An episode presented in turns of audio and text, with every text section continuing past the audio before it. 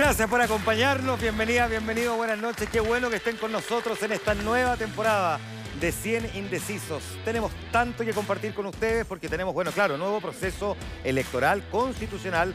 Está a la vuelta de la esquina, uno cree que falta mucho, pero en realidad es poco, es el próximo 7 de mayo. Y la idea es, en esta nueva temporada de 100 Indecisos, con este programa, además de formato original de Megamedia, darle una vuelta de tuerca al pensamiento sobre cómo discutir respecto de los temas. Ya le vamos a explicar de qué manera lo vamos a hacer, pero lo primero, este programa se hace con y para la gente. Agradecemos al público que está aquí en Santiago, de distintas comunas. Un aplauso para ustedes.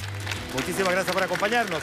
Y tenemos, como ha sido la tradición, de 100 indecisos en pantalla. A quienes nos acompañan desde la zona centro-norte, aplaudan también. Ahí están saludando a través de las distintas pantallas de Zoom.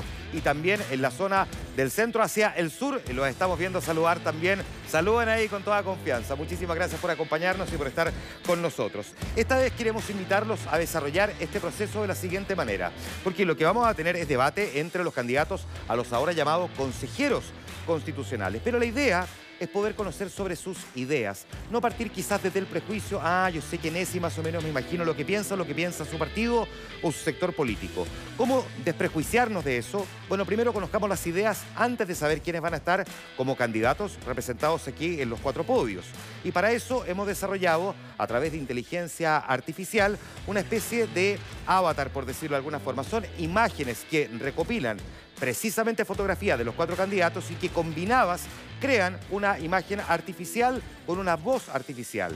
Nos van a mostrar esos avatar sus propios pensamientos, cada una de sus ideas. Quiero recordar, antes de mostrarle quiénes son esos cuatro candidatos y sus ideas, que el público que está aquí es público indeciso, ¿no? Está recién conectándose con este proceso electoral constitucional, fueron eh, elegidos por CADEM y por eso están representados aquí. Y tienen en sus celulares desplegados una aplicación que les va a permitir votar sobre qué idea los representa más, sin saber el nombre del candidato o candidata. ¿Quieres saber quiénes son esos candidatos? Se los voy a presentar de inmediato, pero antes están aquí, por supuesto, también en el programa Don Tomás Mochati de Radio Bio, Tomás, ¿cómo estás? Buenas noches. Hola, buenas noches. Y nos acompaña también Andrea Aristigui de Radio Infinita y compañera Mega Noticias Prime, mi querida Andrea, qué bueno que esté en el programa. Buenas noches. Feliz.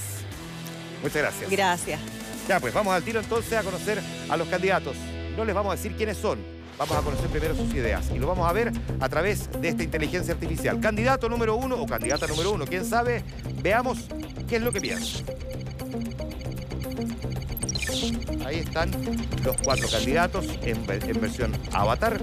Veamos la idea del candidato número uno. Chile hoy es más inseguro, violento e inestable y necesitamos recuperar lo que nos permitió progresar en las últimas cuatro décadas. Voy a defender con fuerza las ideas de la libertad, la familia y la igualdad de oportunidades en nuestro país, reconstruyendo nuestra armonía institucional y el Estado de Derecho, generando una alternativa que devuelva la paz, el orden, la esperanza y un futuro mejor para todos los chilenos. Es lo que piensa el candidato o candidata número uno. Conozcamos la idea del candidato o candidata número dos. Vea. Conozco mi región, su gente y sus comunidades. Fui parte importante en el proceso que derrotó la dictadura y permitió el retorno a la democracia. En el Chile de hoy, es hora del reencuentro, en el que se garanticen los derechos más esenciales que requerimos para vivir en paz y en progreso donde las oportunidades sean para todos sin distensión de ninguna naturaleza. Los chilenos y chilenas merecemos pensiones justas, vivir en un ambiente sano sin contaminación, donde la salud, la educación y las viviendas dignas no dependan del bolsillo de cada uno de nosotros. Por eso, aspiro a representarlos en el Consejo Constitucional. Haga el ejercicio usted también en su casa de ir escuchando la idea y viendo con cuál se siente más cómodo o se acopla mejor a lo que usted también piensa. Veamos qué tiene que decir el candidato o candidata número 3. Cuando ponemos a Chile por delante aprendemos sobre lo que nos une y lo que nos separa. Eso que nos hace diferentes y lo que nos hace ser lo mismo. Chilenos que quieren surgir, que quieren vivir sin miedo, que buscan una oportunidad para trabajar o dar trabajo. Chilenos que quieren un Chile moderno, pero sin perder sus tradiciones. Chilenos que quieren una constitución para todos, que recoja nuestra historia y proyectar nuestro futuro. Una que nos traiga crecimiento con derechos sociales, seguridad y certezas para salir todos adelante. Queda reflejado en su siguiente pensamiento las ideas del candidato candidata número 4 que escuchamos a continuación. Nací en la clase media y me he forjado a punta de esfuerzo. Soy valiente y de convicciones. Me muevo al contribuir a un Chile sin deudas, sin pendientes y sin postergados. Necesitamos una constitución que permita asegurar derechos sociales con responsabilidad fiscal, que profundice y mejore la democracia, donde la seguridad, como derecho humano, esté en el corazón del texto. Bien, pues nuestro público, tanto los que están en el sur como los que están en el norte y los que por supuesto están aquí en eh, Santiago, han estado escuchando muy atentamente las ideas. No saben quién es quién, de hecho ni siquiera saben cuáles son los cuatro candidatos que van a estar esta noche. Una vez que han escuchado ya las ideas, lo tienen más o menos claro, bueno, a partir de ahora ellos tienen que decidir con qué ideas se quedan. Bueno, ellos votan a partir de ahora. Los indecisos deciden. Y lo tienen en sus celulares. Ustedes votan por el candidato o candidata número uno, dos, tres o cuatro. Eso es lo que están haciendo. Nosotros ya empezamos a recopilar toda esta información para tener la decisión de estos 100 indecisos. Pero mientras ellos están votando, siempre es bueno entregar información útil, adicional al proceso que vamos a vivir el próximo 7 de mayo. Vea lo siguiente. Tres claves de este nuevo y crucial proceso para Chile. El domingo 7 de mayo se realizará la votación del Consejo Constitucional. Se elegirán a 50 ciudadanas y ciudadanos que discutirán y aprobarán una propuesta de texto para una nueva constitución. El sufragio será obligatorio para todas las personas que cuenten con domicilio electoral en Chile. Conoce a todos los candidatos y candidatas ingresando a meganoticias.cl. Hay harta información en meganoticias.cl y por supuesto también del proceso constitucional. Tenemos ya los resultados de cómo votaron nuestros cines indecisos, los vamos a reflejar a partir de ahora en pantalla. Veamos los porcentajes. Voy a partir desde el cuarto al primer lugar. En cuarto lugar, con 16,67% de la votación del público, quedó la candidata que vamos a ver en pantalla, Natalia Piergentili. Natalia Piergentili, candidata por la región metropolitana, presidenta del PPD. Muchas gracias, Natalia. hay trabajo por delante porque hay que remontar esa votación. Mucha pega que hacer en este programa. Pero tenemos harto debate y por supuesto que aquí ahora las ideas se pueden expresar, se pueden conversar también. Así que bienvenida, gracias por estar aquí. Gracias. Buenas noches. Hay un empate en el segundo lugar, digamos tercer y segundo. Eh, y ya vamos a ir a ese segundo lugar. Pero, ¿quieres que vaya al tiro al primer lugar? Perdón, vamos entonces al segundo lugar. Tenemos el segundo lugar que queda reflejado de esta manera. Lo estamos viendo aquí. Juan Sutil, que obtiene un 25,6%. Don Juan Sutil, muchas gracias por estar aquí. Bienvenido también. Buenas noches. Juan Manuel, muchas gracias por la invitación. Juan Sutil, que nos acompaña en esta oportunidad. Él representa a Renovación eh, Nacional, candidato por la región de O'Higgins, empresario. Y también en ese segundo lugar destapamos a la siguiente figura. Y en este caso, don Ricardo Núñez que es candidato por el Pacto Unión Unidad por Chile de la región de Atacama, ex senador por Atacama también del Partido Socialista. Muchas gracias por estar aquí. Bienvenido. Manuel, ¿cómo le va? Buenas noches. ¿Qué tal? Ahí tenemos este empate bien increíble, ¿eh? no lo esperábamos, ni siquiera en los ensayos habíamos esperado que podía generarse un empate, pero bueno, así es el resultado del público. ¿Quién queda en primer lugar? Por lo menos al comienzo del programa, Beatriz Evia. Beatriz Evia del, del Partido Republicano, candidata por la región de los ríos. Abogada Beatriz, gracias por estar aquí. Muchas gracias. Por una corrección de los lagos. Perdón, Nacida y criada en Osorno, así que Osornina, región de los lagos. Región de los lagos, ya, perfecto. Gracias por estar aquí. ¿ah? Ahora, quiero decirle que así como Natalia tiene que remontar desde abajo, ellos tienen que ver cómo salen y logran conquistar. Defender el primer lugar también es difícil. Así que... Esperamos con sintonía con las ideas de defender la seguridad de la nación, ver ya lo vamos a ver. Migración. Ya, perfecto. Hay muchas preguntas del público también y por supuesto nuestros interpeladores, pero partamos con las preguntas que tienen los indecisos. ¿Le parece, señor director? Vamos con eso. Exijo una explicación. Tengo preguntas del público. Don Jorge, ¿dónde está don Jorge? Aquí está don Jorge. Póngase de pie, acompáñeme por favor. Don Jorge, toma el micrófono. Don Jorge, usted entiendo es profesor. Jorge Contardo, ¿no? ¿Comuna? San Miguel. Comuna de San Miguel. Aquí los cuatro candidatos están dispuestos a escuchar su pregunta y por supuesto respondérsela. Buenas noches, señores candidatos. Quisiera saber qué bases debería tener una nueva constitución para asegurar pensiones dignas para todos los chilenos y chilenas. Perfecto. Muchísimas gracias. Gracias, Jorge. Ahí va, le van a responder cada uno de ustedes. La pregunta les queda clarísimo. Cada uno de ustedes tiene 45 segundos. Hicimos un sorteo previo para saber quién comienza respondiendo en esta oportunidad. Todos eso lo tienen claro. Nuestro público televidente debe saberlo también. Y en esta oportunidad comienza respondiendo y tiene 45 segundos el candidato Juan Sutil. Bueno, eh, para mí lo más importante que la Constitución tenga condiciones habilitantes para que los derechos sociales que ella entrega puedan ser realmente cobrados por las personas, con la dignidad que eso corresponde y que las pensiones efectivamente sean dignas.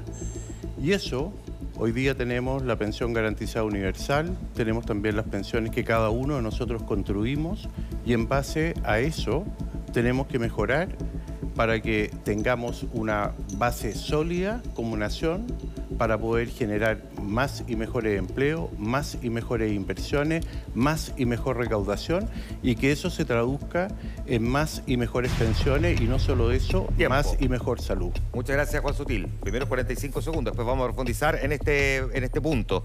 Natalia Piergentili, 45 segundos a partir de ahora. Voy a pasar para allá para mirarlo a don Jorge. Bueno, buenas noches, muchas gracias por la invitación. ¿Cuáles son las bases para un sistema de seguridad social? Terminar con esta constitución, porque esta constitución no nos permite tener un sistema de seguridad social donde el Estado tenga un rol. Acá cada uno se rasca por sus propias uñas en un momento de ahorro forzoso. ¿Cómo lo hacemos? Con ahorro tripartito, el del trabajador, el del empleador y el del Estado porque eso era como lo hacíamos antes, como nos apoyábamos todos, con fondos que puedan tener niveles de solidaridad y, por cierto, que minimicen el riesgo de cómo, como en el fondo eh, ponen nuestra plata a invertir según nuestra edad, para que ojalá tengamos menos riesgo, un sistema solidario distinto. Perfecto, muchas gracias, Natalia. Natalia Bergentili con su respuesta también, utilizando sus 45 segundos. Le corresponde ahora 45 segundos, Ricardo Núñez. Bueno, quisiera desde luego saludarlos.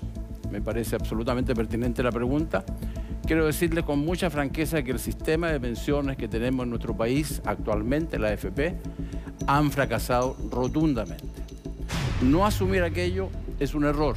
Tenemos que buscar un camino que le permita al Estado, a los privados, generar las condiciones para que un sistema permita que todos los chilenos y chilenas tengan, ojalá inmediatamente después que jubilen, una pensión digna. La Constitución tiene que asegurarlo, una Constitución digna. Merecemos todos y cada uno de los chilenos y chilenas.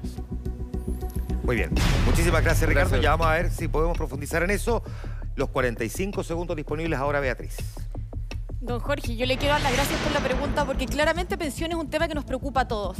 Y dos pilares fundamentales que tiene que contener nuestra Constitución es la propiedad de las personas sobre sus ahorros. No puede ser plata que se lleve el Estado para la casa y que luego Dios nos diga si es que van a estar o no al momento de jubilarnos. Y la segunda patita es la solidaridad, porque tiene que haber un, un, pilar solidario que hoy día es la PGU, por ejemplo, y podemos avanzar en otros mecanismos, pero no podemos entregar todo en manos del Estado. Por tanto, mi llamado es a profundizar el sistema que tenemos hoy día, mejorémoslo. Por supuesto que hay gente que no recibe pensiones dignas y eso hay que enfrentarlo, pero vamos a la realidad y a los hechos. El único sistema que es capaz de garantizar a la gente que su plata va a estar ahí y lo vimos con los retiros Tiempo. es el actual. Muchas gracias, Beatriz. Gracias a usted. Cada uno de los candidatos tuvo 45 segundos para responder la pregunta que formuló el eh, profesor aquí. Ya vamos a ir con más preguntas del público, pero también hay preguntas de nuestros interpeladores y vamos de inmediato con eso. Interpelación. Don Tomás Mochati tiene su primera interpelación y le corresponde interpelar a Juan Sutil y Natalia Piergentili. Cuatro minutos tienen para responder desde la primera pregunta de Tomás a partir de ahora, Tomás. Juan, buenas noches. Buenas noches, Tomás. A ver, usted es un gran empresario y en segundo lugar fue representante de los empresarios y quiere que las AFP sigan, permanezcan. Y ocurre que las AFP invierten en grandes empresas, las que usted representó. ¿No considera que usted tiene un conflicto de interés gigante en todo esto? ¿Se va a abstener en las votaciones o no? Mira, las AFP tienen una normativa de acción muy clara de cómo tienen que actuar, cómo tienen que funcionar, cómo tienen que proteger las inversiones. Perdón, invierten en los bancos. Usted representó, a, por ejemplo, en el Banco de Chile, es uno de los primeros eh, empresas en que se invierte en la AFP. ¿No hay un conflicto de interés? Mira, depende cómo tú lo mires, Tomás, porque cuando tú miras la rentabilidad de las AFP en los últimos años para las personas supera el 13%. Por lo tanto, podemos perfeccionar... Hablemos de, las rentabilidades. Eh, un negocio normal renta un 7, un 8%, ¿no es cierto? Sí. Sí, las AFP han rentado un 22, entre 2006 y 2015 un 25, un 66% más que los bancos. Es que ¿Le, no- parece, ¿Le parece correcto? Bueno, la AFP este año rentaron un 9%. Ahora, lo ¿Le, que le parece correcto esa rentabilidad? La rentabilidad tiene que ser en función de la inversión que tú tienes ahí.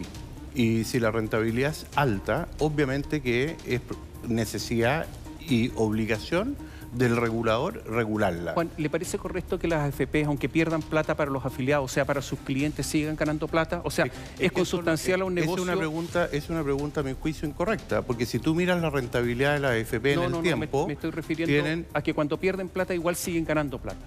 Las AFP tienen rentabilidad del 13%. O sea, ¿está de acuerdo Ah, con- está co- de la acuerdo con el sistema rentabilidad de las AFP ha sido un 13% tomada en el tiempo. Y eso se refleja en datos tan simples Pero como cuando lo pierden siguiente. plata siguen ganando Cuando plata. tú pones tu dinero como trabajador, pones uno y recibes tres al final. ¿está de acuerdo con mantener el sistema previsional de las Fuerzas Armadas? Bueno, a mí me parece que todo esto, por algo estamos construyendo una constitución nueva, esto va a permitir revisar todo y ¿Pero está de acuerdo o no? a mí me parece que las Fuerzas Armadas como carabineros tienen que tener la protección que corresponde y por lo tanto las personas que están entregando su vida por Chile también tienen la obligación nosotros los chilenos de protegerlos a ellos Gracias, y Juan. si eso protege con su jubilación me parece bien. Natalia, ¿está de acuerdo con que las Fuerzas Armadas sigan teniendo la misma previsión? El problema no es de las Fuerzas Armadas. Yo creo que ellos se merecen, después podemos hablar de Pero- alargar pero la está- carrera. ¿Está de acuerdo o no con Por- el sistema actual? Estoy de acuerdo con este sistema si es que se mejora el del resto de los chilenos, si es el problema. ¿Usted quiere eliminar las FP? Sí, como las conocemos. No, eliminarla, o sea, Sí, que, haya un sistema que haya un sistema estatal. Un sistema que permita la recaudación a través del Estado y podemos ver si finalmente las AFP para, el, para la pega de poner la plata en el mercado no lo han hecho El mal. El, el- punto es el cobro, es la No, rentabilidad. no, pero el programa de gobierno, la antigua constitución que usted apoyó, eliminaba las FP. Bueno, pero es que ahí también, Tomás, es importante decirle a usted y decirle a quienes nos acompañan hoy día. Yo fui parte de la prueba, una opción que fue derrotada y que hemos tomado en cuenta esa derrota. Ya, Por lo el programa, tanto, no el me programa de pregunte- gobierno y el proyecto de, de del gobierno es eliminar la FP. ¿Usted está de acuerdo con eso? pero no es privatizar completamente y no permitir que los privados no hagan movimientos de recursos para poner, digamos, en las distintas ¿Usted quiere carteras. que haya, un, que haya un, un- un ente estatal? Y resulta que esos entes estatales normalmente son manejados con el cuoteo político. El Banco Central, por ejemplo, es un Es que buen siempre, ejemplo siempre de cómo... invocan el Banco Central, que es la excepción, pero yo le digo, Pero la más tesorería. Impuestos internos, las direcciones de los hospitales, el registro civil, le, le doy todo el Estado y está cuoteado, entero, y usted lo sabe. Yo le diría a Tomás que yo apelo a que a la construcción de un tema que es una deuda social transversalmente de la clase política frente a los chilenos que son sus pensiones, claramente la institucionalidad tiene que ser más Natalia- parecida al Banco Central que a otra institucionalidad. Yo confío en que Chile tiene la solidez para ser una institución ¿Está de de acuerdo que el 6% características. vaya íntegramente un fondo, a un fondo común? Creo que tiene que ir un fondo común. ¿Usted se imagina que la gente que gane 1.300.000 pesos o más no va a tener ningún beneficio con la reforma que usted propone? Eso no es así, Tomás. Así es porque mató a- al reparto. No, porque hay un ingreso base a propósito de tus cotizaciones, hay 0,3 No, UF pero eso por lo- los, por años todos que los tú economistas. cotizaste. Gracias, O sea, pero, pero en algún minuto me gustaría ahondar. Lo voy a retomar en un momento más porque en un momento más vamos a tener intercambio también de opiniones entre ustedes cuatro, ¿no? Perfecto. Pero a Andrea Aristigui ahora le corresponde interpelar a Beatriz Evia y Ricardo. Vamos a la siguiente interpelación, señor director. Interpelación. Andrea Aristigui. Beatriz, Ricardo, muy buenas noches. Voy a comenzar con Beatriz porque decía en su respuesta a la consulta que se le hacía que la propiedad de las personas eh, sobre sus ahorros es tal, ¿no? En la, en la actual constitución. ¿Por qué entonces la gente no puede sacar sus ahorros en eh, los retiros que se han realizado y que usted está en contra? En contra de todos los retiros que se, que se tramitaron y que se intentaron tramitar y estoy muy contenta que los últimos se hayan rechazado también y espero que los que están proponiendo hacia adelante tampoco sean aprobados. Entonces la plata no es de las personas. Lo que pasa es que hay que entender que ese dinero tiene un fin específico y ese fin específico es las pensiones para la vejez. De acuerdo, pero si no tienen capacidad de manejar esos fondos, entonces los ahorros no son de las no, personas. le estamos entregando un tercero. Las personas pudieron ver con los retiros que se aprobaron los retiros y a los días siguientes ya se pudieron retirar y esa plata estaba, esa plata existe. Si se los diéramos al Estado en cuentas nocionales, como nos proponen otros, con solidaridad absoluta, esa plata no la veríamos. Sería un mero registro del que no tendríamos ninguna propiedad y ninguna constancia que existe. ¿Qué le dice a algunos de nuestros indecisos que quizás están esperando un retiro, que quizás se salvaron en momentos complicados económicos del país con esos retiros? Le digo que ahí hay una falta del Estado que no ha logrado hacer frente a la crisis económica que vivimos, a la crisis de seguridad que vivimos y que por años hemos ido arrastrando. Esto no es una novedad de hace dos o tres meses, sino que se han tomado decisiones equivocadas que han hecho empeorar o hacer más difícil el crecimiento del país y han complicado la situación económica a la familia. ¿Por qué en algunos países de la OCDE sí contemplan retiros en casos excepcionales? ¿Usted le parece que podría ser una opción? ¿Se podría incluir? considerar un autopréstamo en casos excepcionales efectivamente y con el compromiso de que sea devuelto y ojalá con un interés, cosa de recuperar la rentabilidad perdida del fondo. Y no por la AFP, yo no soy una defensora de las AFP, yo defiendo la propiedad sobre las pensiones y el mejor sistema para que las personas puedan tener una pensión digna finalmente. Ricardo Núñez, ¿usted está de acuerdo con eso? ¿Está de acuerdo, por ejemplo, con los retiros?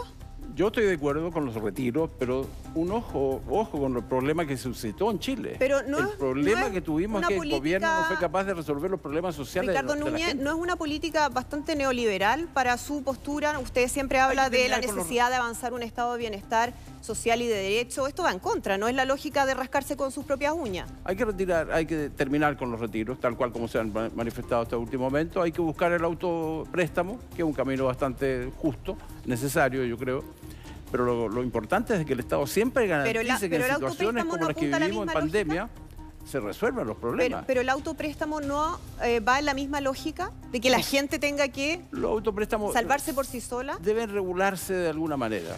De, de modo tal de que efectivamente vuelvan nuevamente a los recursos que cada uno de los de los trabajadores tiene en los fondos. ¿Debiera ser considerada en una nueva constitución la posibilidad de que la gente disponga de sus fondos en caso de ser necesario? Cuando sea un sistema mixto como el que proponemos, vale decir donde haya un sector privado con el Estado el que regule el sistema de pensiones, por cierto, ahí tendrá que establecerse vía la Constitución. Debiera quedar establecido en la Constitución la posibilidad de los retiros. Sí, ¿por qué no? ¿Usted está de acuerdo con eso, Beatriz? Yo estoy de acuerdo en la medida que me digan que queremos seguir con el sistema actual en el que tenemos propiedad sobre los fondos. Porque si van a proponer un, sistema solidario como el de la Constitución, que ya rechazamos, no tiene ningún sentido el autorretiro, eh, porque no voy a tener ninguna propiedad ni ningún fondo concreto, sino un registro de cuánto he aportado. ¿Usted cree en un sistema de seguridad social? Sí. Porque la mayoría de los países los sistemas de seguridad social no implican ahorros individuales que van para mis fondos, sino que son principalmente, en su mayoría, sistemas mixtos, pero con un componente muy fuerte de reparto. A ver, yo creo que el Estado tiene que tomar las medidas necesarias para garantizar pensiones dignas de vejez. Eso significa que tenemos que buscar el mejor sistema para aquello. Yo personalmente creo que el mejor sistema es el ahorro individual, donde el trabajador es dueño de ese ahorro y tiene certeza de que cuenta con eso. ¿Con heredabilidad? Con heredabilidad para su vejez. Incluso en caso si no, si no, fue capaz de ahorrar Entonces es un ahorro privado, no es un sistema de seguridad. Pero le da seguridad para la vejez. Pero no es un sistema de seguridad. o sea, usted no cree en un sistema de seguridad. Yo creo en, garantizar a las personas que van a atender pensiones dignas para su vejez. Ricardo Núñez, ¿usted cree que es necesario asegurar la heredabilidad de los fondos de pensiones? Yo creo que sí. La Constitución debe asegurar que cada uno de los trabajadores sean dueños de los recursos que Aunque eso vaya en contra de la lógica de un sistema de seguridad social. No, lo que quiero es una seguridad que haya donde el Estado tenga la capacidad de repartir, tal cual como lo hacen los países de la OCDE. Perfecto. Tiempo. Muchas gracias, Andrea. Intercambiamos opiniones. Señor director, vamos a lo siguiente. Fuego cruzado. Y aquí entre los cuatro pueden intercambiar opiniones, pero me quiero quedar con un tema que por supuesto se instala con mucha fuerza, que siempre es el de los retiros de los fondos de pensiones. Le voy a llevar, Beatriz, a propósito de lo que usted decía. No le gusta para nada las cuentas nacionales, tampoco le gustan los retiros, pero si tuviera que elegir una de las dos, déjeme ponerle este extremo. O cuentas nacionales, nocionales, o retiro del 100%. Si tiene que ponerse en uno de los dos escenarios. Retiro del 100%. Prefiero el retiro del 100%. Así es. Juan. Yo creo que los fondos de pensiones son precisamente para tener una pensión digna y por lo tanto hay que protegerlo y los fondos de pensiones tienen esa función. Pero si tiene que elegir entre un fondo nocional o que la gente pueda retirar toda la plata, una de las dos. Llegamos a ese extremo en la discusión. Yo no estoy en esos extremos. Ya, Yo- pero le estoy yo- haciendo una pregunta, dígame que no me la quiera responder. No, pero- yo no estoy en esos extremos, no me pongo en ese escenario porque son absolutamente inviables. Ok, ya, veo que no quiere participar al menos del juego del fuego cruzado. En el, en- No, al no, menos no, en este, en puedo- este puedo punto. participar, déjame, pero- preguntarle, pero- déjame preguntarle lo siguiente. ¿Tiene sentido discutir una ley de pensiones cuando al mismo tiempo se puede discutir en el proyecto de una nueva constitución el qué tipo de sistema de seguridad social ten- tenemos? ¿Se puede tener esas dos discusiones al mismo tiempo? Bueno, la constitución es la piedra angular, son los cimientos para construir el país, para construir la casa. Las políticas públicas es la que tiene que resolver los problemas y la constitución lo que tiene que hacer es mandatar correctamente para que esas políticas públicas, como por ejemplo las pensiones o como por ejemplo la seguridad, sean Ya, lo suficientemente Ricardo, fuertes. ¿Se puede tener las dos discusiones al mismo tiempo que se esté discutiendo en una nueva constitución qué tipo de sistema de seguridad social queremos para la vejez y que al mismo tiempo el Congreso esté discutiendo un sistema nuevo de pensiones? Tenemos, tenemos la posibilidad histórica de generar, a través de la Constitución, un nuevo sistema de pensiones en el país. Fracasó la FP. Tenemos que buscar, no se trata que se vaya todo el Estado. ¿Por qué no buscamos un sistema mixto como existe en los países europeos? Ya, pero no me está por responder lo que le pregunto. ¿Se puede tener la discusión paralela o debería quedar radicado automáticamente ya, ya que lo vamos a discutir en la nueva constitución y no, y no tener la discusión ahora en el Congreso? Me gustaría tenerlo ahora, a propósito de la En el discusión. Congreso. En el Congreso. Natalia, porque nos podemos encontrar con ese dilema, ¿no? Que los consejeros constitucionales digan, ¿para qué van a discutir en el Congreso lo que nosotros de todas maneras podríamos llegar a cambiar? Lo que pasa es que son discusiones distintas, pues Juan Manuel, porque nosotros apostamos a instalar un Estado social y democrático de derecho que en el fondo permita que el Estado juegue un rol bajo principios como garantizar derecho a pensiones, a salud, y esto que se discute en el Parlamento es cómo se aterriza ese principio. Por lo tanto, hay que mascar chicle y caminar al mismo tiempo. Natalia, ya aprovecho de preguntarle también por las cuentas nacionales, es decir, este 6% de cotización adicional que busca, al menos hasta el día de hoy, el proyecto anunciado por el gobierno. Pero la derecha ya fijado un punto de vista, no le gusta que ese 6% vaya a una cuenta nocional, que haya una noción de la plata, pero que en estricto rigor no va a mi capitalización individual automática como la otra. ¿Usted cree que no tiene viabilidad ese- esa posibilidad? Que en la práctica habría que ser honesto y sincerar que es probable que haya que repartir ese 6%. ¿Sabe lo que pasa? Que si a mí la derecha me plantea cuáles son sus prevenciones respecto de eso, discutámoslo. Pero si solo ideológico de el Estado no puede administrar plata, me parece que es un debate precario. Y hasta ahora yo solo he visto precariedad en el debate. Podemos ahondar, pero quiero escuchar posiciones de fondo respecto a ese tema. ¿Y cómo se llega a esa discusión de fondo, Beatriz? Entonces, ¿qué proponen ustedes como alternativa que no sea lo que tenemos hoy? Porque lo que tenemos hoy está claro que no ha funcionado para los efectos de tener mejores pensiones. Ver, yo creo que eso es relativo. Se instauró hace poco eh, la PGU que efectivamente ha permitido mejorar las pensiones y ese es el rol del Estado. Finalmente, el Estado tiene que venir a apoyar a los privados o las personas cuando ellas no pueden hacerlo solas.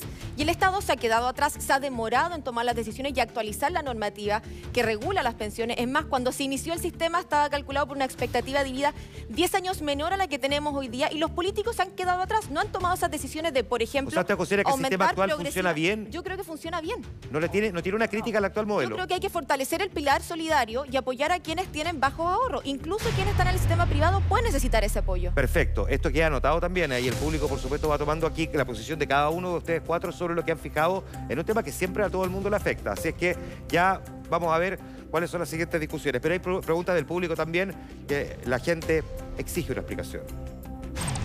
Exijo una explicación. Tengo a Margarita Castro, eh, que está en eh, Temuco, trabajadora independiente, mujer de, me dijo que podía decirla, así que me atrevo a decirlo, 52 años. Margarita, te escuchamos. Hola, vivo en la Araucanía y acá la violencia no se detiene. Ustedes como candidatos, ¿están de acuerdo con que se mantengan los estados de excepción o se debe optar por el diálogo? Perfecto, se anota la pregunta entonces de Margarita. 45 segundos, parte respondiendo en esta oportunidad Natalia Piergentili. ¿A dónde está Margarita? Ahí está entre todos los que se encuentran en el... eh, mucho gusto en saludarla. Mire, yo creo honestamente que la seguridad es un bien público y es un derecho humano. De modo que, a mi juicio, hay que mantener los estados de excepción y ponerlos en la Constitución como un mecanismo del Estado para cuando tenemos momentos complejos, ya sea climáticos, terremotos o lo que está pasando en la Araucanía. Dicho eso, creo que no es excluyente a dialogar, porque creo que el 90% de quienes hoy día sienten un conflicto multicultural asociado al tema de tierra, etcétera, eh, quiere un diálogo, quiere la paz. Por lo tanto, despejemos a los que no quieren la paz, dialoguemos con ellos, pero mientras resguardémoslo, porque yo sé que es necesario que ustedes se sientan seguros, por cierto. Tiempo. Muchas gracias, Natalia. Ricardo Núñez tiene 45 segundos también para responder la pregunta de Margarita a partir de ahora. Margarita, estoy absolutamente convencido de que los estados de excepción son necesarios. El Estado, el gobierno siempre tiene que enfrentar la posibilidad de que se haga necesario que en un territorio, en un lugar del país, el estado de excepción, el Estado lo decrete. Esto significa enfrentar de manera violenta, policial, la situación que se vive en algunos lugares, no necesariamente. A lo mejor en la Araucanía se está requiriendo bastante más profundidad en el detalle que están enfrentando actualmente las Fuerzas Armadas allá. Pero el diálogo no debe excluirse jamás, sobre todo cuando se trata de temas tan particularmente complejos como es el tema de la Araucanía y de los pueblos originarios. Perfecto. Ahí está. La respuesta entonces de Ricardo Núñez, incluso en menos de los segundos asignados. 45 segundos tiene a partir de ahora Beatriz Evia.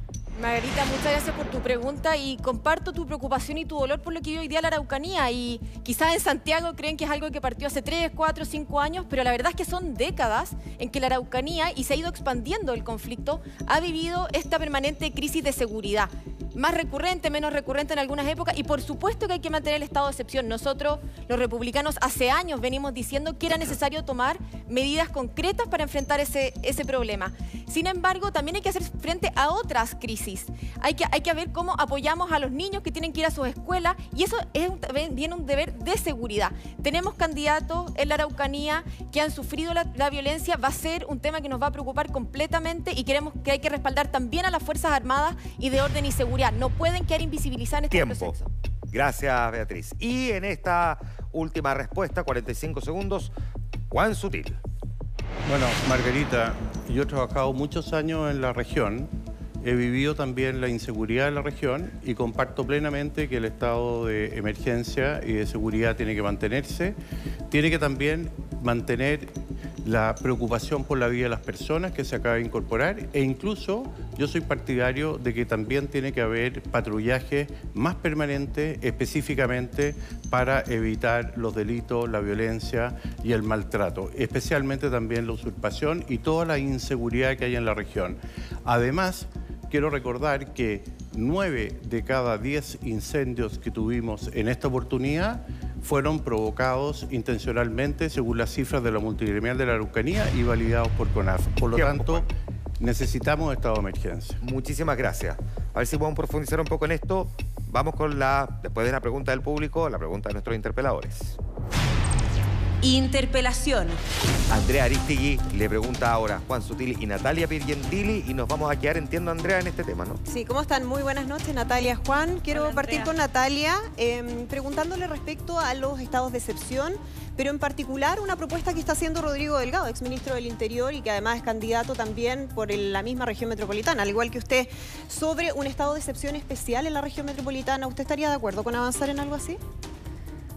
A ver, los estados de excepción son para condiciones extraordinarias que en el caso de la Araucanía son evidentes eh, que tenemos. Estamos frente a conflictos armados muy complejos. Por eso, en la región metropolitana... En la región metropolitana lo que tenemos es delincuencia.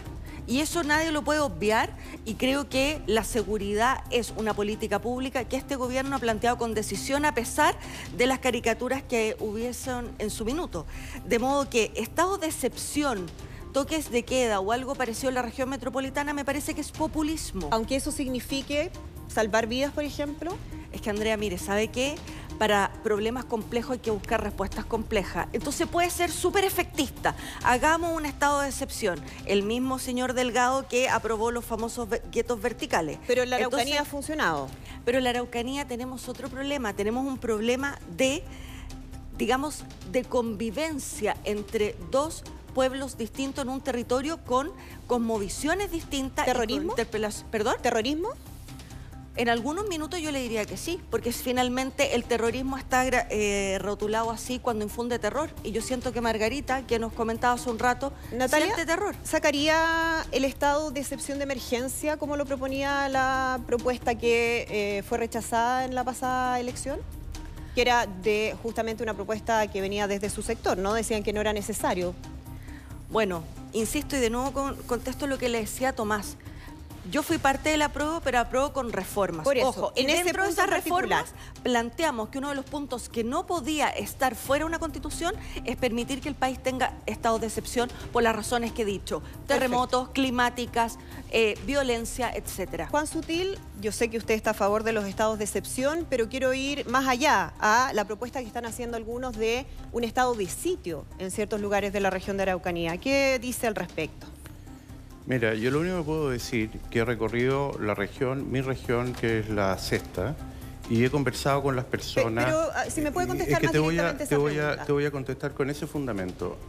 Y todas las personas tienen problemas de inseguridad, todas las personas tienen problemas con la delincuencia. Si el Y- diagnóstico y hoy está día, hecho, y hoy día, le quiero preguntar hoy día específicamente estamos en una situación de excepción prácticamente porque es un país que ha cambiado. En los últimos ¿Estado de 20 sitio en la región de la Araucanía? Esa es la pregunta, bien puntual. Yo creo que si la violencia lo amerita, en algunos casos sí se puede aplicar. O sea, estamos en guerra, porque el estado de sitio se aplica en situación de guerra interna o de conmoción interna. Yo creo que la Araucanía incluso, Andrea, hay momentos en los cuales, incluso yo lo dije en más de una oportunidad, que podíamos estar en riesgo de una guerra civil, porque la gente se está enfrentando, estamos en una situación donde Pero estamos... actualmente lo estamos, por eso le pregunto por la posibilidad de decretar un estado de sitio como algunos Bueno, están qué proponiendo. duda cabe, hemos tenido Estamos en guerra en la Araucanía. No, yo creo que estamos... No, no. Es Yo no que- usaría la palabra guerra, yo creo que Es que estamos... para eso se usa el estado es de sitio, por eso quiero estamos ser en muy una- puntual en los conceptos. Bueno, estamos en una guerrilla, es cosa que usted vea lo que pasa en la provincia de Arauco, que es permanente. El diagnóstico lo tenemos y lo vemos todos Y- los y días, bueno, Juan. Puede, puede ameritar incluso la necesidad de aplicarlo en esa región. ¿Vamos a vivir ocurrir. permanentemente en estados de excepción? Porque eh, el estado de excepción lo dice su palabra, ¿no? Es una excepcionalidad, una, una situación. Bueno, yo creo que el Estado tiene que usar todos los instrumentos, perseguir a las personas que hoy día están fuera del marco de la ley, que son delincuentes, terroristas. Quedó demostrado con el señor eh, eh, a cargo de, de la CAM, Héctor Yaitul, eh, que es un delincuente y ha quedado demostrado Una- con muchos de ellos. una Por lo tanto, cosa, yo sí. creo que lo que hay que hacer es aislarlo. Yo creo que también hay que tener mucho diálogo para resolver los problemas de fondo, pero sobre todo hay que restituir el orden público. Se acabó el Muy bien, pues. Tiempo. Nos guardamos alguna cosa, así que Sí. ahí en el fuego cruzado. Siguiente interpelación. Interpelación. Tomamos ya te interpela a Ricardo Núñez y Beatriz Sevilla. Tomás. Ricardo, Tomás. eh, usted es candidato por Atacama, una zona que tiene una enor- un enorme problema en materia de seguridad, gigantesco. Gente, Y me pregunto si usted es creíble. Porque Absolutamente usted, creíble. No, es que usted votó por una constitución que eliminaba el estado de emergencia, que no nombraba en ninguna parte a carabineros, por un gobierno que dijo que no iba a aplicar jamás el estado de excepción, que no iba a aplicar la ley de seguridad del Estado, que retiró los requerimientos por ley de seguridad del Estado, que dijo que iba a refundar carabineros y que dijo que iba a eliminar la policía militarizada como la conocemos ahora. Por lo mismo ¿Por qué es creíble ap- usted? Por lo mismo aprobé. Por todo esto mismo, Estuve esto con el creíble. apruebo, teniendo claro, sin embargo, que había que reformar todo el, el texto que nos había presentado la Asamblea Constituyente No, pero usted en votó, esa por, materia votó por un texto. No, pero usted votó por este texto y por todas estas cosas. Por cierto, pero también existía la posibilidad de reformar ese texto. Y no íbamos a dejar hasta reformarlo. ¿Va a, ya refun- sea va a carabineros? ¿Es partidario de refundar carabineros? No, refundar. Bueno, pero votó por eso. usted. Modernizarlo. No, usted votó por refundar. Hay que modernizarlo, hay que dotarle de todas las herramientas que sean necesarias para que le dé su eficacia. Pero perdón, usted votó por refundar. Bueno, es cierto, pero si no, no niego que puedo. eh, Por las razones que voté fundamentalmente, porque entendía de que el rechazo significaba una crisis política de magnitud como la que estamos viviendo actualmente. El gobierno ha dicho que va a prohibir todas las armas, incluyendo las armas que están en las casas, las que están en los campos. ¿Es partidario de eso? No, por el contrario. Bueno, pero entonces, ¿con qué No, está pero acuerdo? es que uno puede perfectamente aprobar algo que posteriormente Ya, puede pero en materia de seguridad casi no está en nada de acuerdo con el gobierno, entonces. Estoy absolutamente claro de que hay que ser muy categórico en defender la ciudadanía y defender la seguridad ciudadana de este país a través de todas las herramientas legales que sean necesarias. Beatriz, usted dice siempre que, o su partido incluso dice que hay que aplicar más policía, más mano dura, pero eso ha fracasado en numerosas partes. No es solo eso. Entonces siempre están con la receta clásica. Yo creo que hay que partir por algo. La Araucanía lleva años de conflicto, que es lo que nos Sí, pero- contaba Margarita, y, y por años rehusaron a usar el- el- las fuerzas finalmente. Y hoy día tenemos zonas a las que no podemos entrar, son personas armadas, lo vimos cuando la ex ministra del Interior fue a visitar. Vayan a Arcilla, Beatriz, la, comisaría blindada tiene signos de bala. ¿Usted cree Entonces, que la policía cuando se corrompe es eficiente porque Carabineros se corrompió? Las Fuerzas Armadas se corrompieron. Todos los excomandantes en jefe de las Fuerzas Armadas, que ahora están en la frontera, pero todos están enfrentando a la justicia por razones de probidad. Y yo no los veo a ustedes decir nada sobre eso. A mí me parece muy Han bien estado que muy si- callados. Me parece muy bien que si hay problemas de probidad sean perseguidos y sean juzgados por la justicia. Aquí ¿Cuántas- tenemos que buscar un Estado que funcione bien y ¿Cuántas, las Fuerzas Armadas cuántas policías hay en Chile? No tengo el número exacto, Tomás. No, ¿cuántas policías? ah, policías tenemos dos. Cara- Carabineros. No, está equivocada. Hay tres. Usted sabe que por los puertos chilenos sale toda la droga a Europa y Chile es el tercer exportador de droga a Europa de Latinoamérica. Sí, claro. ¿Y sabe quién vigila los puertos? Aduana. No. La policía La- marítima. La marítima, claro. Y depende de quién, de la Armada. De la Armada. Y ha fracasado absolutamente. ¿Usted por qué no sabe todo eso si está tan preocupada de la seguridad? Porque efectivamente. El tema de la droga en Chile es gigantesco. Sí, tal cual. El, el problema del narcotráfico es un, es un flagelo para la ciudadanía. Y no solo por ser tránsito a otros países, sino porque hoy día nos tiene con ¿Por qué- armas todos los días en usted las calles, por- nos despertamos hoy día ¿Por, con el asesinato de una usted persona. cree en que la. Armada fracasa en los puertos chilenos?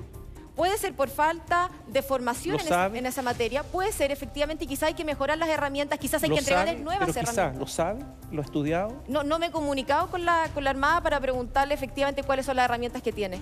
Ricardo, ¿por qué el gobierno de Michelle Bachelet, socialista, retiró las armas automáticas de carabineros? Prácticamente no las pueden usar. Y en estos momentos las calles están en desventaja frente a los delincuentes que tienen armas automáticas. Hay que asumir que en ese momento tiene que haber alguna situación que desconozco. Los dejó a embajador en, en es que México los dejó en a momento. merced absolutamente de los delincuentes a los carabineros. Yo tengo la, Ustedes son la responsables de eso. de que hay que au- aume- aumentar notablemente las atribuciones de carabineros, dotar a los, retira- a los carabineros retirados y a la PDI retirado también la posibilidad de que porten pero ¿por- armas. ¿Por qué no hay dejaron, a, ninguna los- razón por para qué que dejaron a los carabineros inermes frente a los delincuentes armados? Hay que buscar mecanismos para que eso no Hay que buscarlo después de cuántos años. Yo tengo la impresión de que estamos en condiciones de hacerlo. ¿Usted es creíble después de todo esto, de todo lo que ha pasado después de tantos años? Lo vamos a hacer. No le quepa la menor duda. Tenemos la voluntad de Si hacerlo. no lo han hecho hasta ahora, ¿por qué lo van a hacer? Lo vamos a hacer. No le quepa la menor duda. Tenemos la voluntad de hacerlo. Gracias. Muchas gracias. Quedaron varias cosas dando vueltas, las vamos a recoger ahora para poder generar el debate entre los candidatos. Fuego cruzado. Lo que se repite más constantemente cuando se discute respecto del funcionamiento de la policía es dotar de más herramientas a carabineros. Parto con parto contigo, Juan Sutil. Si tuvieras que entregarle una herramienta a carabineros que hoy día no, no tienen, de la que no disponen, ¿qué herramienta hay que entregarle a la policía? O sea, yo le entregaría un respaldo total, la ciudadanía lo está pidiendo. Pero eso Le- no es una herramienta, eso es un respaldo político. Bueno, le entregaría, le entregaría todas las atribuciones para que ellos vuelvan a tener la dignidad y puedan ejercer la investidura de lo que corresponde a la protección de todos Pero los hay alguna herramienta que tú ves, que tú proyectes, que se pueda eh, eh, establecer a través de la ley, por ejemplo. Bueno, hemos visto al general director de Carabinero, general Yañez, decir, basta ya, yo lo comparto plenamente. Sí, pero te estoy preguntando una pregunta específica. ¿Qué herramienta le entregaría a Carabinero para poder cumplir mejor su labor? Bueno, le entregaría armamento adecuado, le entregaría la instrucción adecuada para poder eh, actuar correctamente de acuerdo a las normas y con la protección de los derechos humanos, por cierto, pero con la autoridad absoluta para poder proteger a todos los chilenos. Y el respaldo Perfecto. para que ellos puedan actuar correctamente y no sean interpelados o no sean juzgados y, y puedan ejercer su Ya. trabajo. Ricardo, tú planteabas un ejemplo, hablabas de carabineros en retiro, pero los actuales carabineros, tú dijiste varias veces más herramientas, dotar de herramientas, de, de dotar de más atribuciones. Cítame una puntual, a los actuales carabineros que habría que entregarle que hoy día no tienen. Drones en to- cada una de las regiones del país, modernos, como lo que tiene la Fuerza Aérea de Chile y otros lugares. Herramientas como, como armas modernas también. Eh, tener la posibilidad de controlar de mejor manera a través de medios tecnológicos todas las fronteras de nuestro país. Hacer todo lo posible para que nuestros carabineros y también la PDI tengan la posibilidad, cuando se retiran, permanecer durante un año, dos años, cinco años, lo que determina la ley, Ya. portando armas. Ahí tenemos algunos ejemplos. Beatriz Evia, te hago también la pregunta. Suele surgir esta necesidad de entregarle más respaldo a carabineros, pero a lo largo de los que hubo parece que no aparece. ¿Qué herramientas concretas sí entregarías a la policía? Claro, lo que sucede es que incluso las herramientas más básicas muchas veces son cuestionadas. ¿Cómo El- cuáles? El, gobierno, por ejemplo, el actual gobierno en su minuto cuestionó, por ejemplo, el control de identidad. ¿A usted les parece razonable cuestionar el control de identidad? El que nada hace, nada teme. ¿Qué, tengo- qué problema debería tener yo en mostrar el, car- carabinero el carné cuando me lo pide, por ejemplo? Entonces hay que darles validez, hay que darle respaldo. Y la primera herramienta que yo les entregaría es no cuestionarlos cada vez que hacen un procedimiento. Hoy día un carabinero comete un procedimiento y lo primero que hace, si alguien ve en una imagen algo cuestionable, lo dan de baja. ¿A usted les parece razonable? No hay ni siquiera un debido proceso correcto, hay una sanción política y mediática completa automáticamente. Natalia, herramienta carabineros concreta y puntual. Bueno, por cierto que una mejor formación, terminar con las dos líneas, la profesional y la otra, digamos, con dos carriles distintos, y incentivar también una mejora salarial, porque creo que la dignidad de la labor que hacen es importante. Pero quiero retrucar en una cosa, Beatriz. Aquí no es que a los carabineros se los dé de baja porque hay un problema político. Ellos tienen que estar bajo el debido proceso igual que cualquier ciudadano. Si un carabinero me defiende de un ladrón y le dispara, tiene que probarse aquello de manera un procedimiento rápido, etcétera, porque finalmente nadie, ni los carabineros están por sobre la ley. Distinto es cuando se ocupa políticamente, pero el procedimiento existe antes de una baja.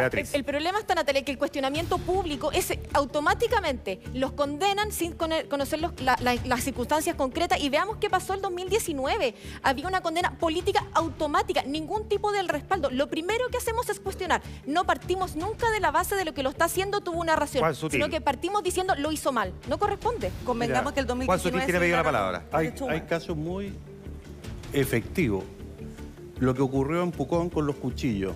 El carabinero actuó correctamente. Panguipulli dice el malabarista con, Exactamente. con los machetes. Exactamente. Actuó correctamente. Hizo su procedimiento. Fue condenado determinó- públicamente. Pero así lo determinó la justicia. Bueno, pero después de dos años y después de tener un linchamiento público, incluso de la autoridad, y eso no de puede un ocurrir. sector de la, de la autoridad. Sí, déjame, Sí. antes, Ricardo, ¿quieres agregar algo sobre este punto? Porque sí, la crítica que hace Juan Sutil apunta al gobierno que representa todo un sector político, de que se le salió a cuestionar de manera bien brutal a este carabinero antes de esperar la resolución de la justicia.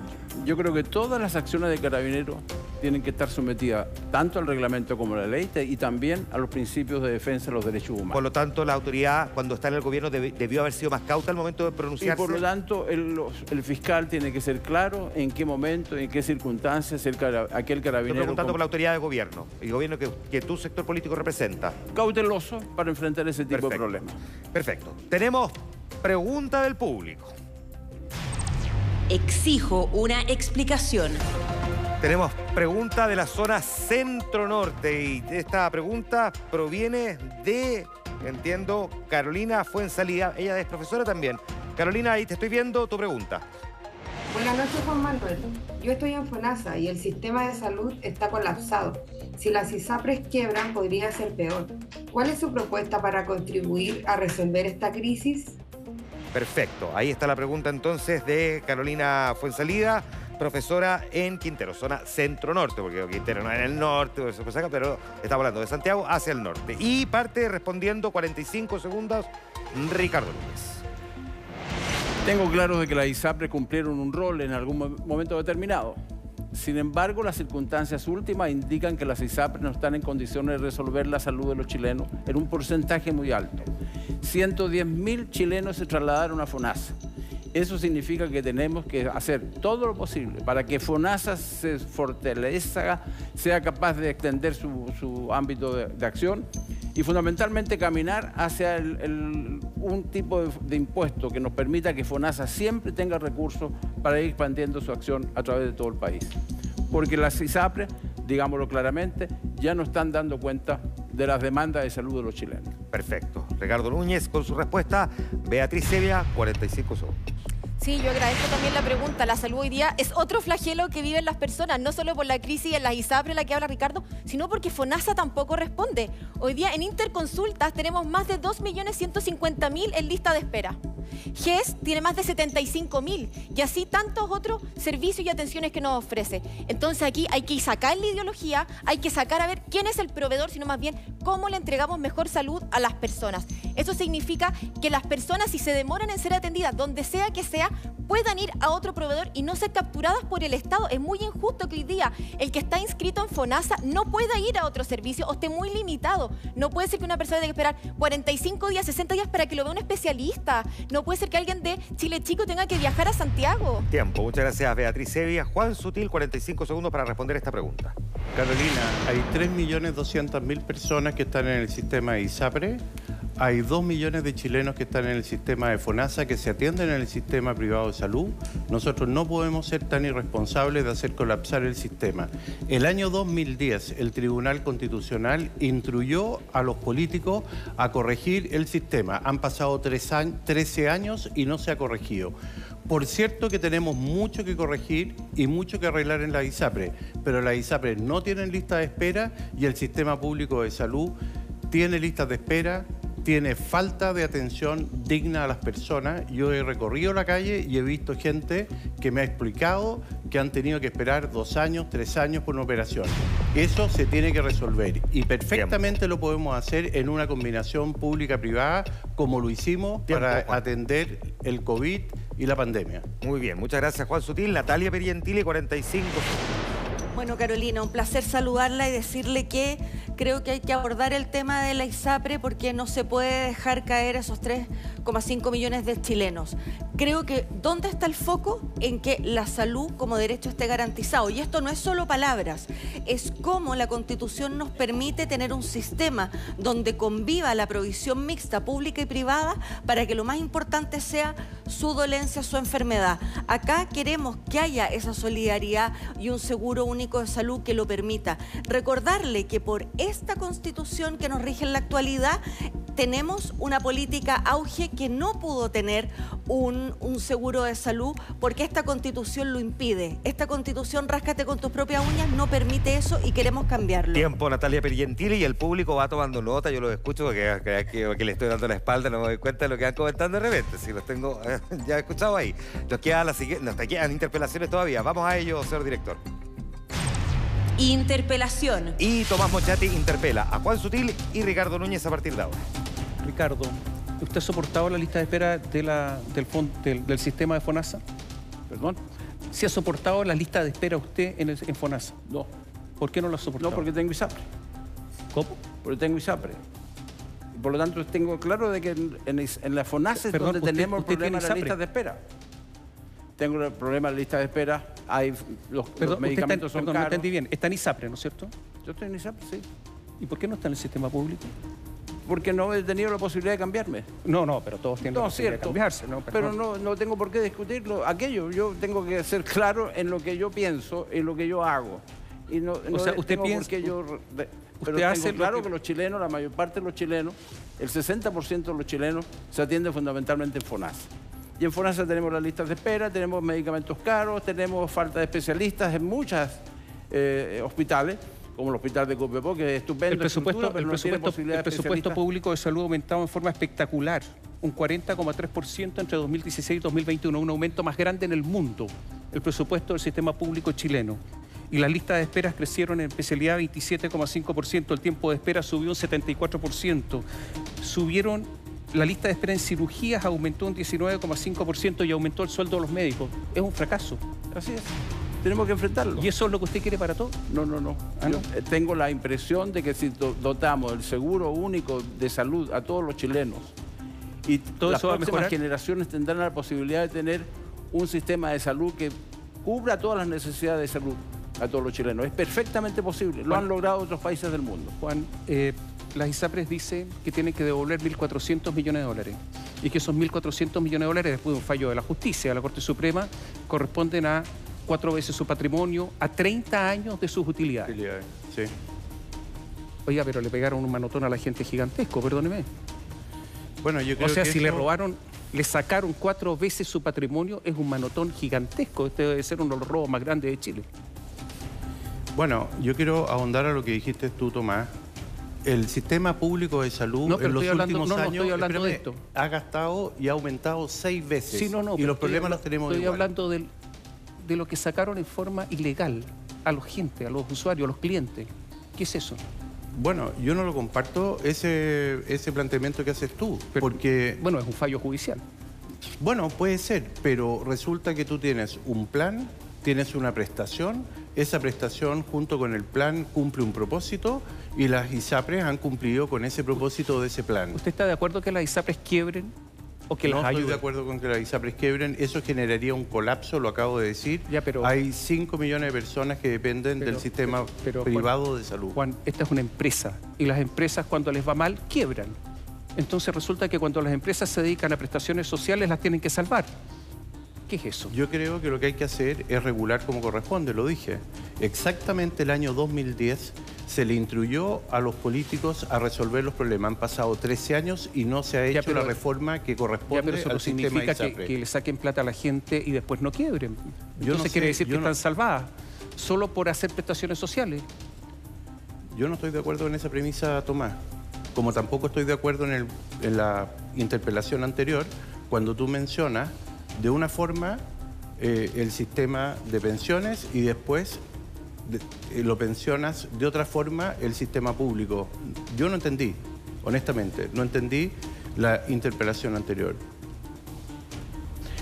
Ricardo, eh, con respecto a las ISAPRE y, y al sistema público, se ha dicho que el sistema público, con el 7% más 30 mil pesos, podría haber una prestación similar a las ISAPRE, un 65%. Ese es el proyecto del gobierno. Pero ocurre que eso va a ser más caro de lo que mucha gente paga en ISAPRE. Y eso lo calcularon los economistas. O sea, ya está resultando mal todo. Mira, en materia de salud, una de las cosas más exitosas ha sido el auge de la presidenta Bachelet. Y yo soy de opinión que en materia de salud, el auge termine siendo norma constitucional. De modo tal de que cualquiera que violente el sistema auge tenga que enfrentar la inconstitucionalidad de sus actos. El auge es lo más importante que ha ocurrido en materia de salud en Chile en los últimos 40 años. Y por lo tanto tenemos que preservarlo. Perfecto. Siguiente interpelación. Interpelación. Andrea Aristig interpela a Natalia Pirgentili y Beatriz Evia. Voy a comenzar con Beatriz. Nuevamente, eh, si los privados no dieron el ancho, podría ser el momento de cambiar entonces a un modelo de salud que fortalezca el sistema público, ¿no? A ver, yo creo que los, los privados no dieron el ancho en temas de cobro. Pero han, han dado No dieron el ancho. Han dado el ancho en el, sist- en el servicio de salud. ¿Cuántos No dieron el ancho porque ahora está en una Andrea, crisis que puede dejar Pero, Andrea, a más de 3 millones de personas sin Ricardo cobertura. dijo, Ricardo dijo que está, que está en una ISAPRE y jamás le ha tocado una lista de espera. Entonces, Pero yo le estoy sistema- preguntando a usted. Pero el sistema de salud privado de ISAPRE efectivamente funciona. Nos permite acceder... Funciona tanto que ahora hay que salir a nos rescatarlo. permite- nos permite acceder a un servicio de salud digno, decente, oportuno. A usted que tiene posibilidad algo de pagarlo. Exacto. Y por eso hay que generar instancias de que las personas que están en FONASA también puedan elegir y puedan tener esta libertad. No puede ser que quienes están en FONASA estén capturados. Por ejemplo, un voucher de salud para quien lleva mucho tiempo esperando. La lógica nuevamente de los privados y no de Pero ¿y por- seguridad social. Pero es que ¿por qué vamos a confrontar privados versus público? Aquí la persona No, no, no, está porque, primero. porque Pero Andrea, lo la que, persona lo que hay primero. que ver es si usted está de acuerdo, y se lo preguntaba antes también, con un sistema de seguridad social, Yo que es lo que tienen los países desarrollados en el mundo. Yo soy consciente y creo que la persona está primero, el Estado está al servicio de la persona. Por tanto, a mí no me importa quién le ofrece el servicio a la persona, me importa que el servicio lo ofrezca y lo reciba de manera oportuna y no que llegue cuando ya murió, por y que tenga el dinero para pagarlo. No, porque el Estado puede ayudarme. ¿Por De- qué, por ne- por Es que qué ¿cómo va a funcionar eso? Vamos Pero- a ese punto, pero ¿no? ¿por ¿Qué qué pasa ahora? La opción de un voucher. ¿Qué pasa ahora? ¿Cómo va a funcionar si es que el Estado tiene que salir a rescatar a las ISAPRE? Es que no hay que rescatar a las ISAPRE, hay que darle opción a las personas. El, No, Estado no, ha llegado tarde a A solucionar ver, problema tan como hay un fallo, usted lo conoce, ¿no? El fallo del Tribunal Su- Supremo respecto a las ISAPRE. Y Andrea, usted tiene que saber cuántos días nos ha ocurrido desde el fallo y ¿Cómo- cuántos días quedan para cómo se solucionarlo. y esa crisis? en este ¿Cómo momento. se soluciona es que esa es una crisis? decisión del gobierno, no una decisión mía. No está en mis manos que Por se eso, hace. el gobierno tiene que resolver Exacto. algo que los privados hicieron durante años y que les significó ganancias Pero millonarias. usted misma ha dicho, la, la- eh, la- la Corte Suprema le dijo que tenía que solucionarlo. Sí, Entonces, porque hay una gobierno- situación que afectaba a ciudadanos chilenos. Exacto, exacto. Entonces pidámosle al gobierno que tome las medidas oportunas para que el sistema no caiga. O sea, el gobierno no tiene caer- que salir a salvar a los privados cuando no es que no les funciona el negocio. privados. Aquí estamos salvando a las personas. Gracias, Beatriz. Natalia Perientili. Eh, bueno, podríamos estar mucho rato dando cuenta de cuáles son todas las dificultades que tiene el sistema público de salud, ¿no? Le voy a citar solo un dato. En 2021, 40.000 fallecimientos ocurridos mientras las personas esperaban por una atención en el sistema público. ¿Cómo se resuelve ahora? ¿Por qué habría de pensarse que cuando están muchas personas eh, moviéndose desde el sistema privado al sistema público y podría ser aún mayor, va a funcionar mejor? No tiene lógica eso. Bueno, Andrea, lo primero es partir de los principios. Yo no quiero vivir en una sociedad como la sociedad que ha planteado Beatriz, donde la persona hay que ponerle un voucher, plata y que da lo mismo lo que pase alrededor. Un sistema de seguridad social en pensiones y en salud hace que los que somos jóvenes, sanos, etcétera, pongamos nuestro Natalia, 7% que hoy día le sirve a quien está en la Ese- lista de ese espera. es un diagnóstico y yo creo que la mayoría de la gente está de acuerdo, ¿no? El tema es cómo se concreta, siendo prácticos y siendo realistas de lo que tenemos hoy. Un con dos cosas, yo creo. No, no, esta no es la receta mágica, pero dos cosas para avanzar. Uno, que tengamos un seguro único de salud donde los jóvenes, los que ganan más, los sanos, pongan a este fondo. común. ¿Alcanza? Pero, pero lo segundo, salió un estudio de la Comisión Nacional de Productividad tremendamente interesante respecto de cómo disminuirían los tiempos de espera cuando se usan más eficientes los pabellones y todo lo que tiene que ver con infraestructura hospitalaria. ¿Alcanza? ¿Aún así alcanza? Yo le diría que sumando ambas cosas, claramente tiene que haber un apoyo. ¿Por eh, qué habría que creer, Natalia, que las cosas van a mejorar el sistema de salud pública cuando ha habido muchísimas promesas del término de las listas de espera y de tantas otras cosas durante años que no han funcionado?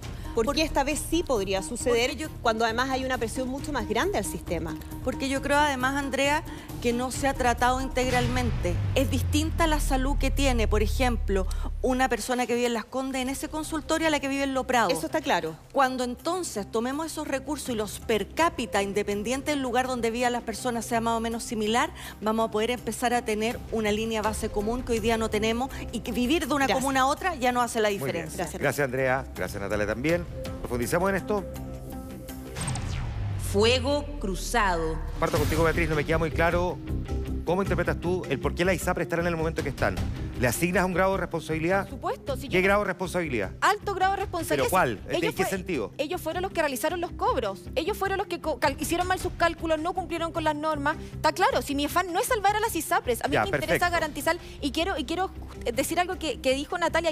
Yo no dije que daba lo mismo lo que pasa con el DAO. Hoy día FONASA le da lo mismo lo que pasa con el que está en la lista de espera, porque no le entrega una solución oportuna. Pero tú planteas por otra parte que el gobierno es el que tiene que solucionar. No es lo que determinó la Corte Suprema. La Corte Suprema lo que dice es que la superintendencia tiene un plazo de seis meses para determinar cómo se implementa la tabla de factores y se devuelve lo que se cobró en exceso ¿Y de durante prácticamente depende? tres años. ¿De quién Pero eso no es una solución. Claro. Es simplemente tener que implementar el cómo corregir un problema que provocaron las propias ISAPRES. Bueno, pero esa respuesta va a ser esencial para ver cómo continúa el sistema. Y hoy día la Superintendencia de Salud depende directamente del Ejecutivo. Entonces pregunto, Natalia, si es que efectivamente nos encontramos con el escenario de que las ISAPRES eventualmente quiebren porque no tienen la capacidad de pagar en la cantidad de tiempo que determina la Superintendencia de Salud, ¿deberían quebrar?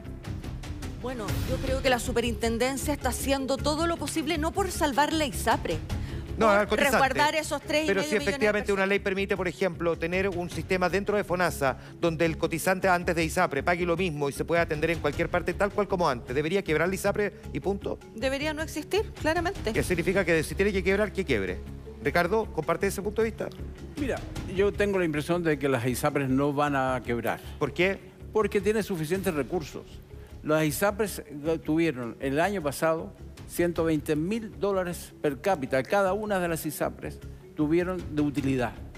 De modo tal de que, hay que lo que hay que hacer es luego implementar lo que ya determinó el Tribunal Constitucional. Pero si quiebra, no es un problema para ti. Tendrá que ser el Estado y el gobierno y por lo tanto también alguna ley especial para los efectos de que no genere los, los desastres que podría No me quedó significar que alguna claro ISAPRE. por qué dijiste que no te habías pasado el sistema FONASA cuando te lo preguntó Tomás, porque no habías tenido tiempo, no habías podido hacerlo, ¿por qué? Porque estuve fuera de Chile un tiempo y por cierto en Pero algún esto momento... significa que si mañana alguien te dice, te vas a pasar a- al sistema público. Por cierto.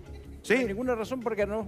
Ninguna razón para mantenerse en, en- en ISAPRE. No hay ninguna razón para no parte- parte- formar parte de la FONASA. Perfecto. Juan Sutil, eh, eh, si las eh, ISAPRES reciben una determinación por parte de la superintendencia, les dice 24 meses para devolver lo que cobraron en exceso. Y las ISAPRES dicen es que no nos, no nos da la capacidad, eventualmente con esto podemos quebrar.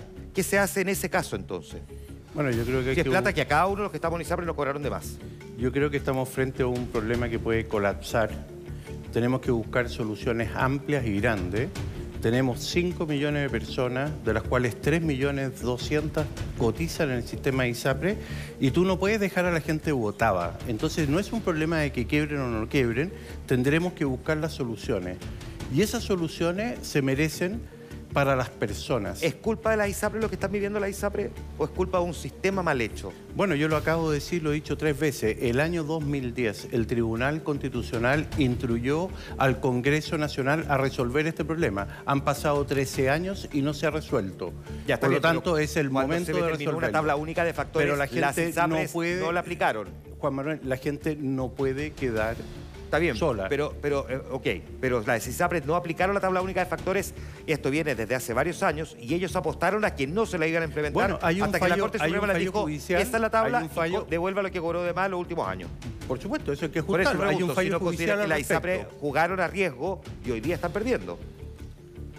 Bueno, este año perdieron el que acaba de pasar, No, no, no, a diferencia de lo que dice, mucho más ahora por haber perdieron jugado ese riesgo. 284 millones de dólares. Perfecto. Muy bien, se nos fue el tiempo cruzado, pero van a tener cada uno de ustedes también algunos segundillos de más para poder entregar su eh, idea. Eh, van a ser 30 segundos los que tiene cada uno de ustedes. Es su último momento para convencer a quienes están aquí en el público, a quienes están en la zona norte, a quienes están en la zona sur, con sus argumentos finales. Ellos escucharon sus ideas principales sin saber quién era cada uno de ustedes. Ahora ya sabe quién es cada uno de ustedes, lo ha escuchado debatir, responder las preguntas de nuestros interpeladores y la de este conductor. Y a partir de ahora tiene cada uno 30 segundos. Comienzo con Beatriz Sevilla, 30 segundos a partir de ahora. Yo soy una convencida que la constitución actual nos ha dado 40 años de progreso y de mejoras, movilidad social pocas veces vista en otros países. Eso no significa que no podamos hacerle cambios y mejorarla, pero yo no quiero este ejemplar. Este ejemplar fue rechazado por 8 millones de chilenos y no quiero nada que se parezca a eso. Ya hemos visto señales, es preocupante lo que puede pasar y yo los invito a que conozcan las posiciones del Partido Republicano y puedan escuchar que lo que queremos es defender los principios y valores que han permitido el progreso de Chile.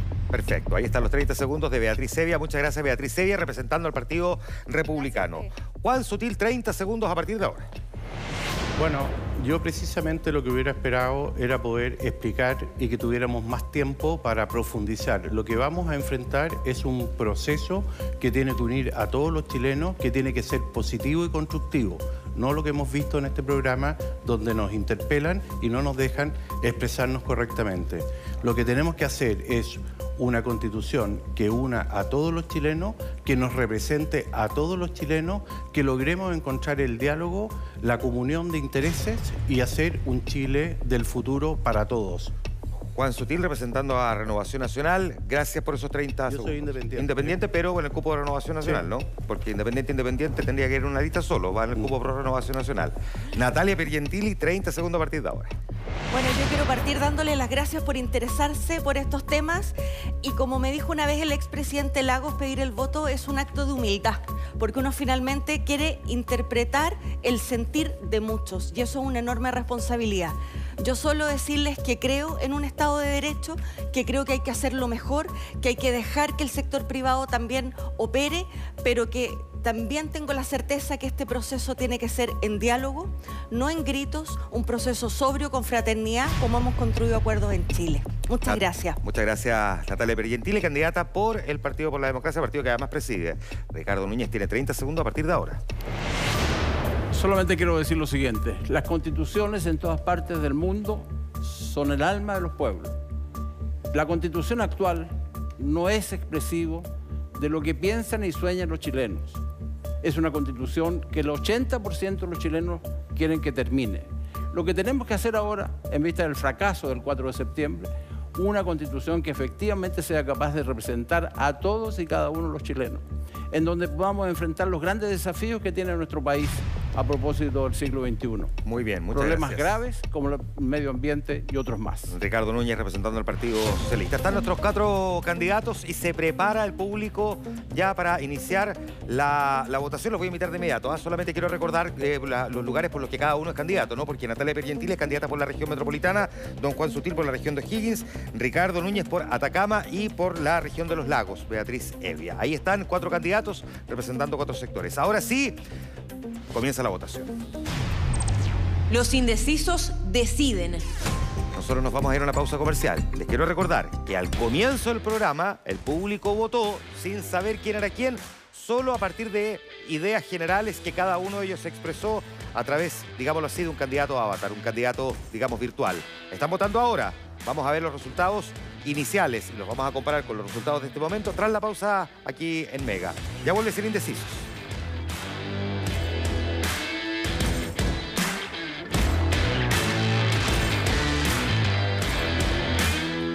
Los indecisos deciden. Estamos de regreso y habíamos dejado votando al público para que evaluara el desempeño de cada uno de los cuatro candidatos y candidatas al Consejo Constitucional que participaron en el primer programa de esta segunda temporada de 100 Indecisos. Ya tenemos la votación, pero primero vamos a recordar cómo votaron antes de conocer quién es quién, solamente a partir de las ideas. Y recordemos cómo, se fue, cómo fue esa votación. En cuarto lugar había quedado Natalia Piergentili con un 16,7%.